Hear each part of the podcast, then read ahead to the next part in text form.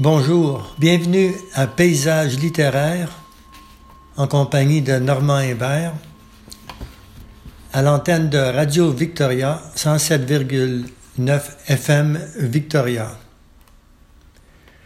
Cette fois-ci, je vous présente un roman de l'auteur ou l'autrice Nelly Arcan dont le titre est Putain. Un roman qui, évidemment, que par le titre, on peut conclure qu'il ne fait pas tout à fait dans la dentelle. Un roman qui gratte le fond rocailleux de l'existence de ses personnages et surtout, et surtout de sa vie à elle. Un, un roman écrit euh, particulièrement au jeu. Enfermée dans une chambre d'où elle voit venir à elle la foule des hommes, une jeune femme promise à qui possède assez de dollars dans sa poche pour se croire élue, transcrit entre deux clients les incantations qui la maintiennent encore en vie.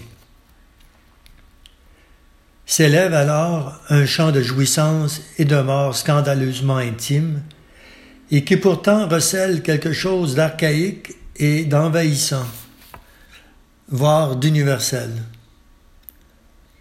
Un livre incestueux, fantasmatique et obsessionnel, qui a autant une mise à nu, un cri, qu'un exorcisme.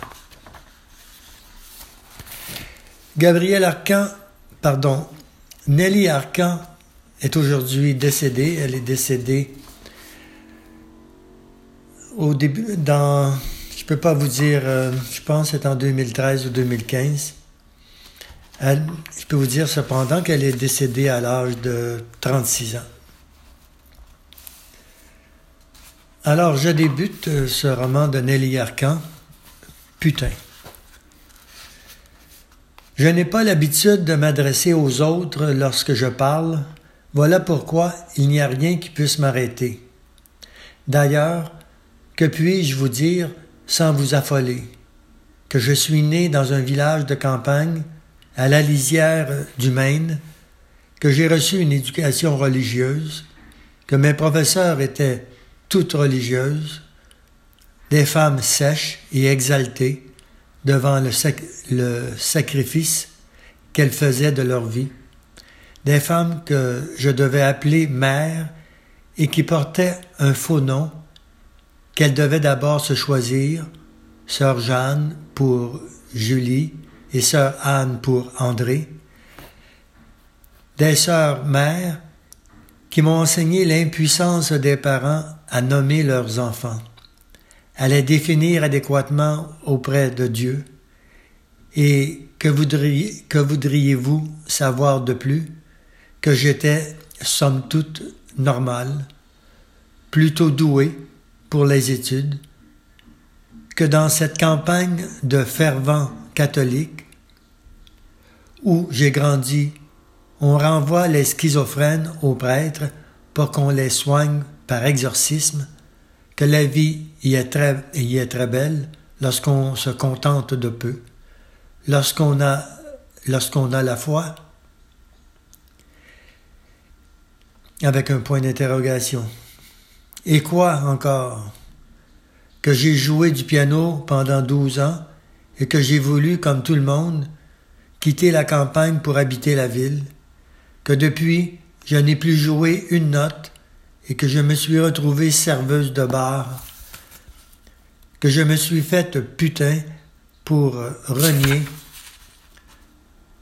tout qui jusque-là m'avait défini, pour prouver aux autres qu'on pouvait simultanément poursuivre des études, se vouloir écrivain, espérer un avenir et se dilapider ici et là, se sacrifier comme l'on comme l'ont si bien fait les sœurs de mon école primaire pour servir leur congrégation. Dans son livre s'écrit, euh, c'est des phrases sans fin. Donc, il faut tenir, il, faut tenir le souffle. Il faut tenter d'avoir la ponctuation autant que possible la plus précise, ce que je n'aurai pas toujours. Je rêve parfois la nuit de mon école primaire. J'y retourne chaque, fois pour mes examens de piano et c'est chaque fois la même chose. Je ne retrouve pas mon piano et il manque une page à ma partition. J'y retourne avec la conscience de n'avoir pas joué une note depuis des années. Et qu'il est ridicule de se retrouver là, à mon âge, comme si de rien n'était et quelque chose me dit qu'il vaudrait mieux faire demi-tour pour éviter l'humiliation de ne plus savoir jouer devant la mère supérieure. Que de toute évidence, elle s'en fout que je joue pas, car il y a longtemps qu'elle sait que je ne serai jamais pianiste, que je ne ferai jamais que pianoter, et dans cette petite école en briques rouges, où chaque raclement de gorge tonne dans tous les coins, il fallait se mettre en rang pour se déplacer d'une classe à l'autre, les petits, les plus petits devant et les plus grands derrière. Il fallait que je sois la plus petite. Je ne sais pas pourquoi, mais tel était le mot d'ordre, être la plus petite pour prendre les devants, pour n'être pas coincé au milieu, entre les plus petits et les plus grands, et lorsqu'à la rentrée venait le temps pour la sœur d'établir l'ordre dans lequel nous allions défiler pendant l'année, je pliais les genoux sous ma robe pour plus de sûreté, car si j'avais, si j'étais petite, je n'étais sans doute pas la plus petite. Il fallait en mettre un peu, réduire encore ma taille, pour m'assurer cette place de choix.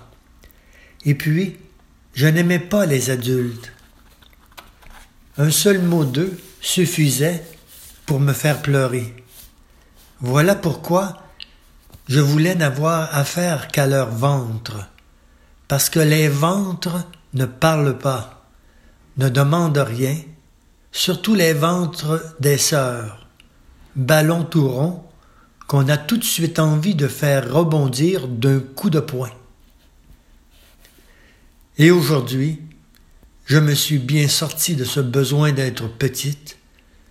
J'ai même porté pendant plusieurs années des souliers plateformes pour me, pour me grandir, mais pas trop. Juste assez pour regarder mes clients en face.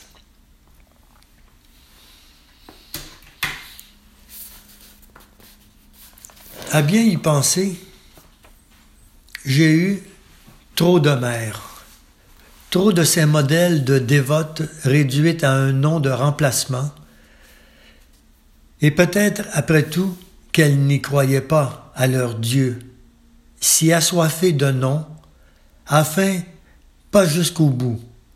Peut-être cherchaient-elles simplement un prétexte pour se détacher de leur famille, pour se dégager de l'acte qui leur a fait voir le jour comme si Dieu ne savait pas qu'elle venait de là, d'un père et d'une mère, comme s'ils ne pouvaient pas voir ce qu'elles tentaient de cacher derrière leur Jeanne et leur Anne, ce nom, ce nom malencontreusement choisi par les parents. J'ai eu trop de ces mères-là, et pas assez de la mienne. Ma mère, qui ne, m'appelait pas car elle avait trop à dormir, ma mère qui dans son sommeil a laissé mon père se charger de moi. Je me souviens de la forme de son corps, sous les draps, et de sa tête qui ne sortait qu'à moitié, comme un chat en boule sur l'oreiller.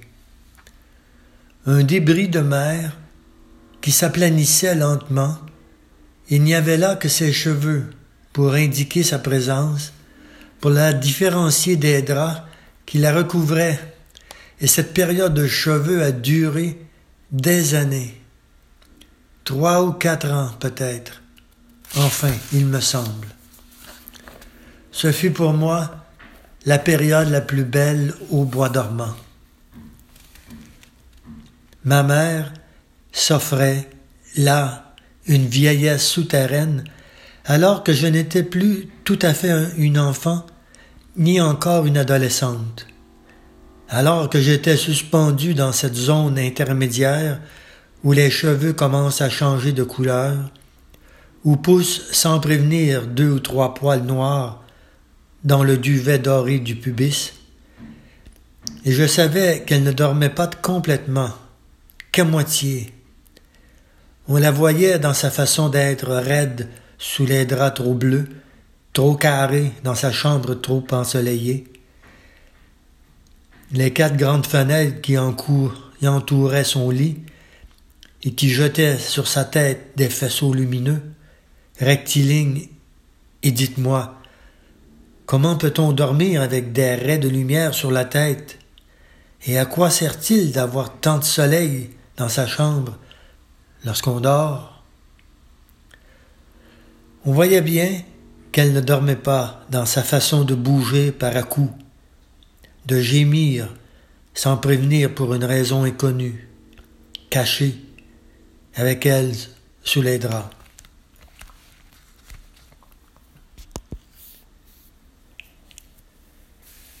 Et puis, il y avait mon père, qui ne dormait pas et qui croyait en Dieu.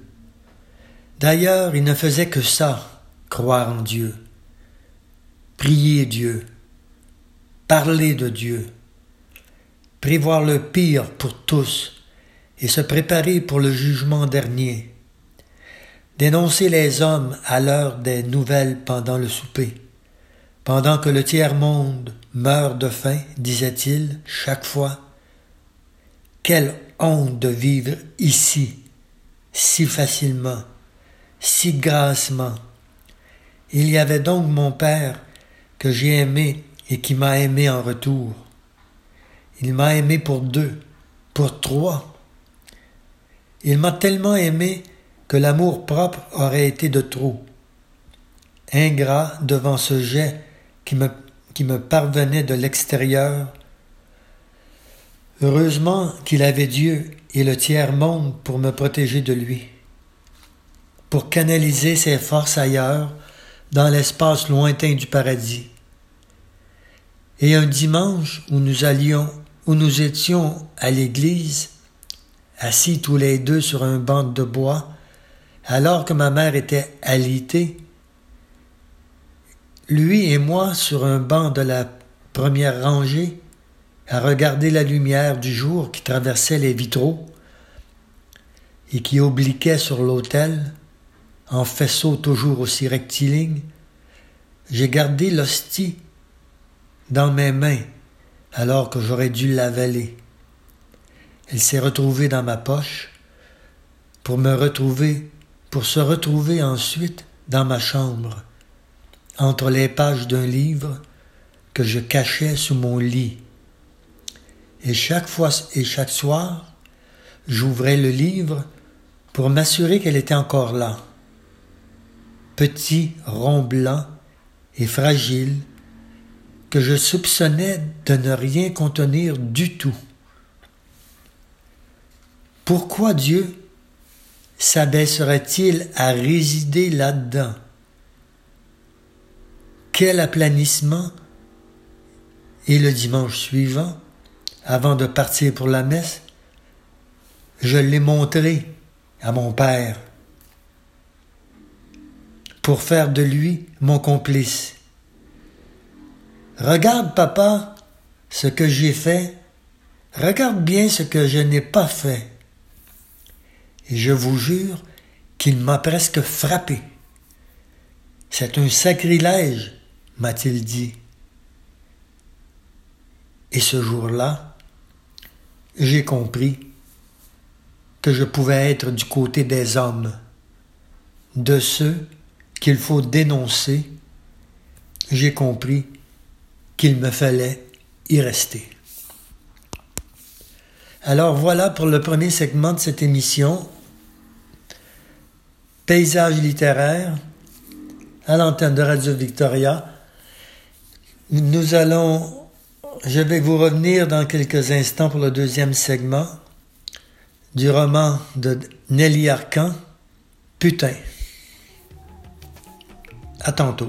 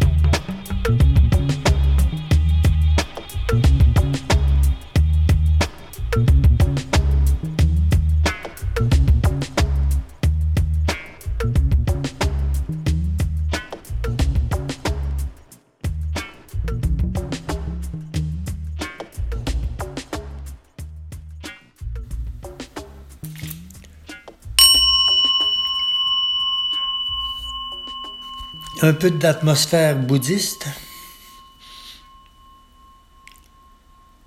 Je vous l'accorde, le sujet de ce livre, Putain de Michel Arcan, n'a pas beaucoup de lien ou de proximité avec cet univers religieux. Mais il y en a un peu, comme vous avez entendu à la fin de ce premier segment. Effectivement, l'univers n'est pas complètement segmenté. Et puis, j'ai eu une sœur, une grande sœur que je n'ai jamais connue, car elle est morte un an avant ma naissance. Elle s'appelait Cynthia et n'a jamais eu de vraie personnalité parce qu'elle est morte trop jeune.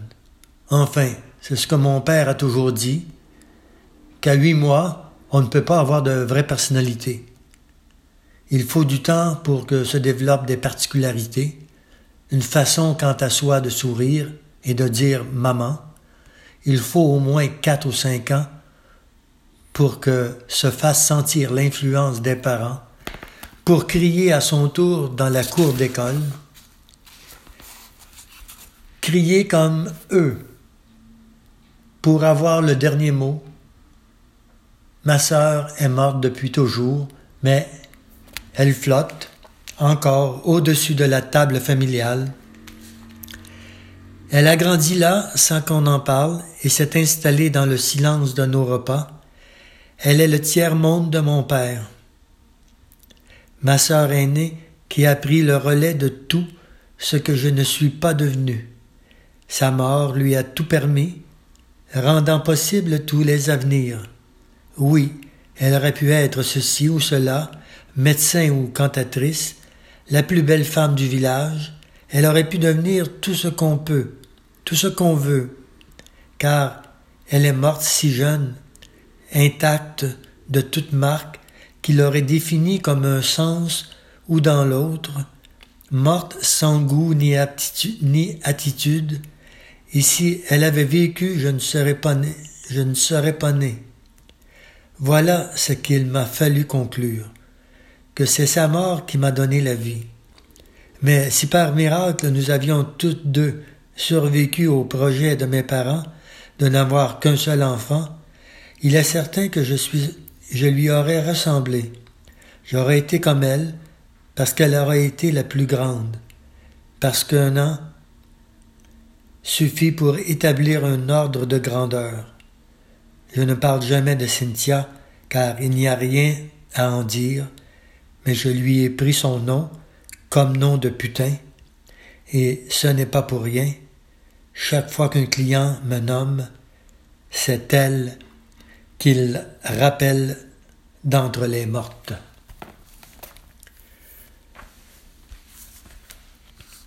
Ensuite, il y a eu ma vie, celle qui n'a rien à voir avec tout ça, avec ma mère, mon père ou ma sœur. Il y a eu une adolescence de copines et de musique, de peine d'amour et de coupe de cheveux dernier cri, de crise de larmes devant le résultat et de peur d'avoir ceci trop gros, gros, cela trop petit, d'avoir une amie plus jolie que moi. Il y a eu dix ans d'agitation qui m'ont conduite au début de l'âge adulte. Il y a eu la grande ville et l'université.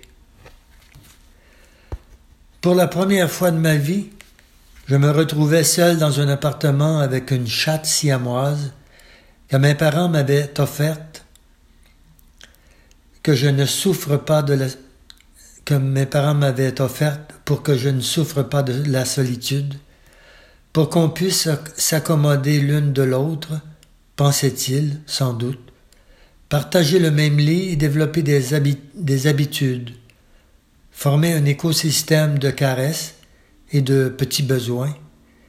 Elle était le seul élément stable d'un univers pressant de nouveautés. Sa constance ensommeillée, m'a fait comprendre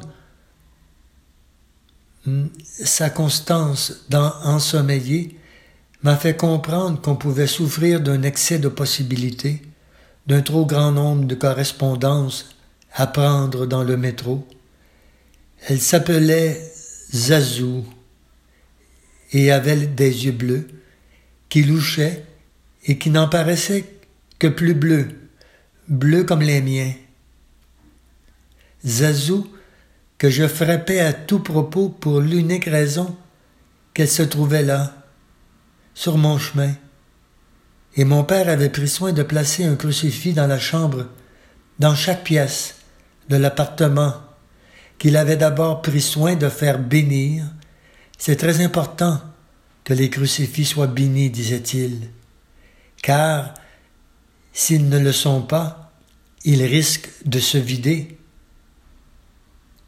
de Dieu et de devenir des carcasses. Trop de gens portent la croix sans y croire.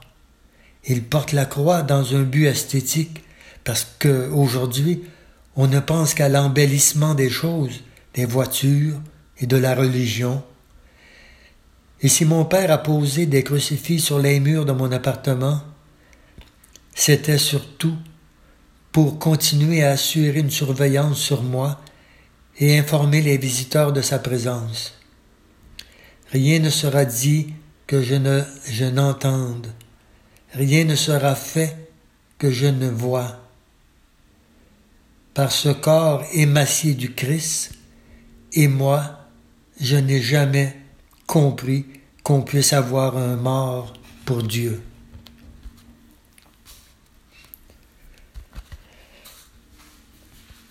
Mon père n'a jamais cessé de dire son horreur de la grande ville, car il y a trop à dénoncer. Les putains et les, homosexuels, les gens riches et célèbres, il y a l'économie qui bat son plein et la loi du plus fort, le désastre de ce qui n'est plus discernable, la cacophonie des langues et de l'architecture, la boue du printemps et la laideur des constructions modernes?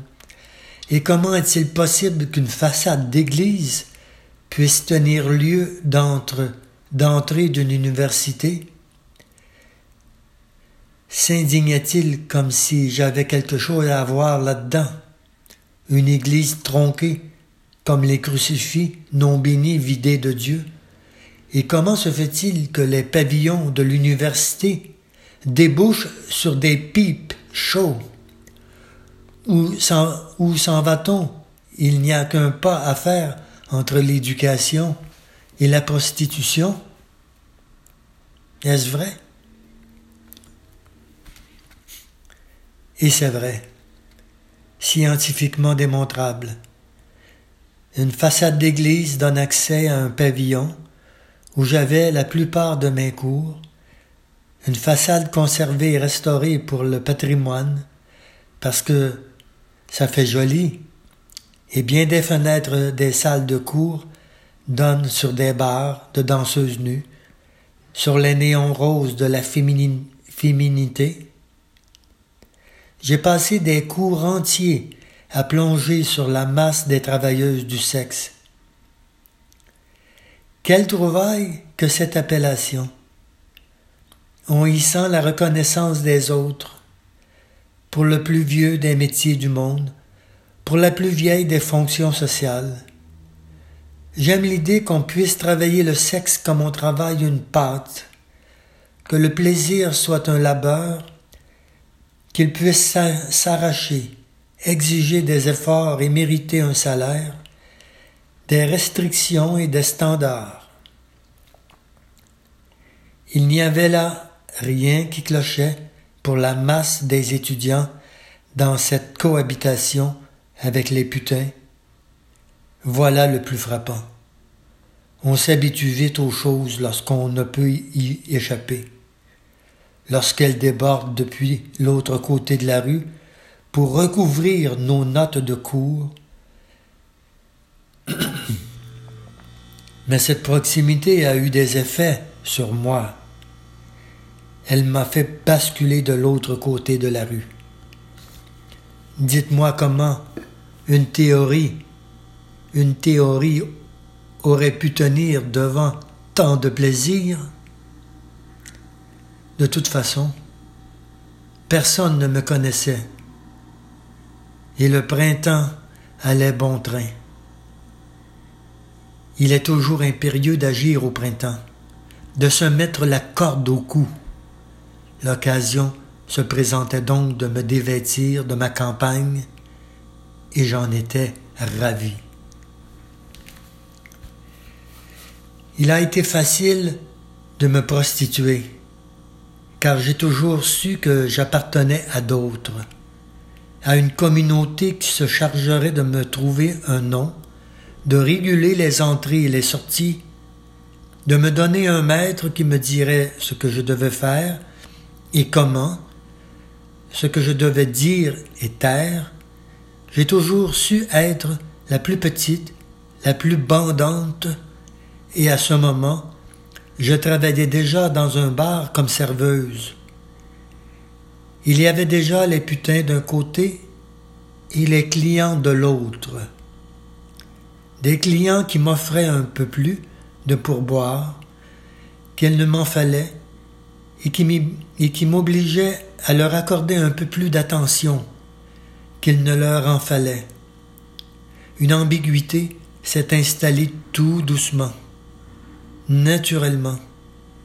Ils ont joué de moi et moi d'eux, plusieurs mois, avant de me résoudre à aller vers ce à quoi je me sentais si fort poussé, et lorsque j'y repense aujourd'hui, il me semble que je n'avais pas le choix, qu'on m'avait déjà consacré putain, que j'étais déjà putain avant de l'être, il m'a fallu de feuilleter le quotidien anglophone La Gazette pour trouver la page des agences d'escorte. Il m'a suffi de prendre le téléphone et de composer un numéro, celui de la plus importante agence de Montréal. Et ce que et selon ce que disait l'annonce, l'agence n'engageait que les meilleures escortes et n'admettait que la meilleure clientèle, c'est-à-dire que se retrouvaient là les plus jeunes femmes et les hommes les plus riches. La richesse des hommes est toujours allée de pair avec la jeunesse des femmes. C'est bien connu. Et comme j'étais très jeune, je fus admise avec empressement. On est venu me cueillir chez moi pour me déposer aussitôt dans une chambre où j'ai reçu cinq ou six clients de suite.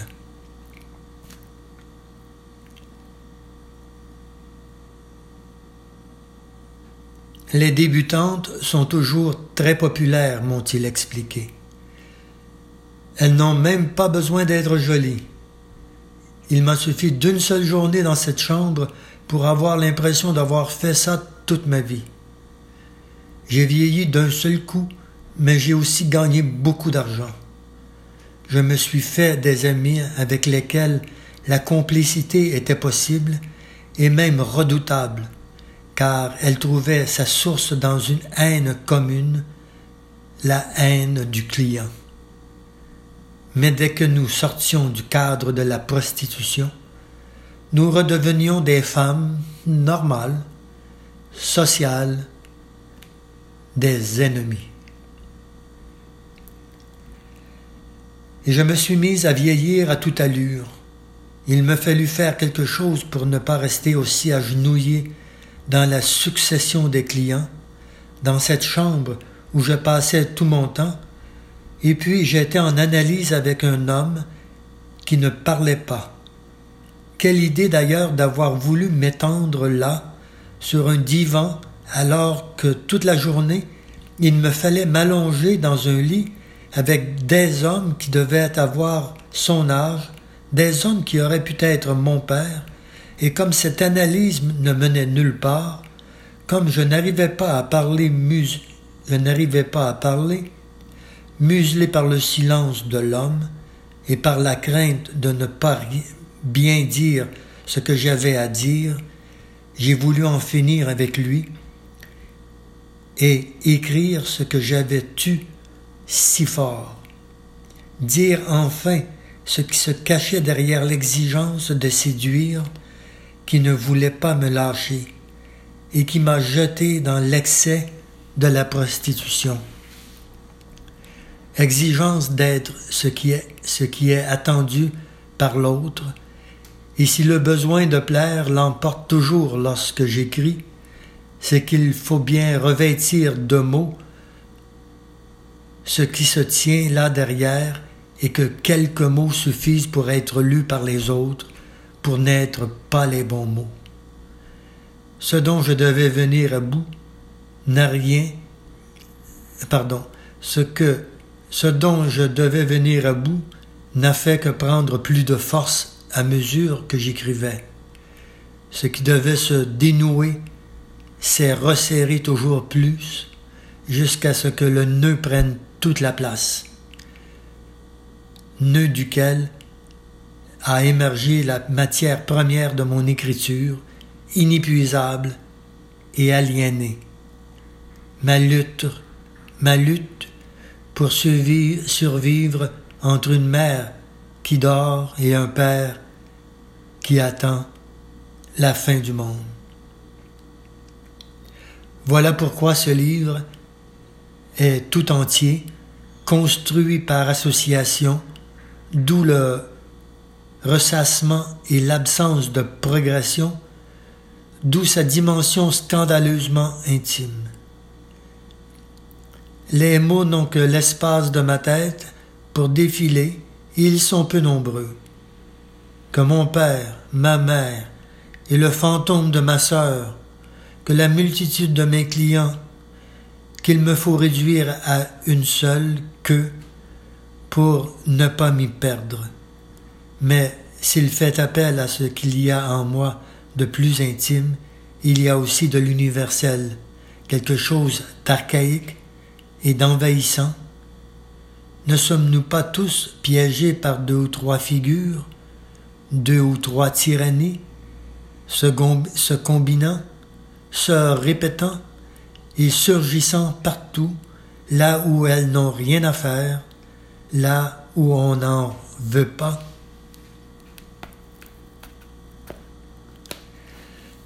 Voilà, c'était des phrases en continu souvent, comme je l'ai mentionné au tout début. C'était Paysage littéraire en compagnie de Louis-Normand Hébert à l'antenne de Radio Victoria 107,9 FM Victoria. Vous avez entendu des passages du roman de l'auteur Nelly Arcan, son roman Putain. Le livre, si certains, auditeurs ou auditrices sont intéressés, il est disponible à la bibliothèque de l'Université de Victoria. Merci et à très bientôt.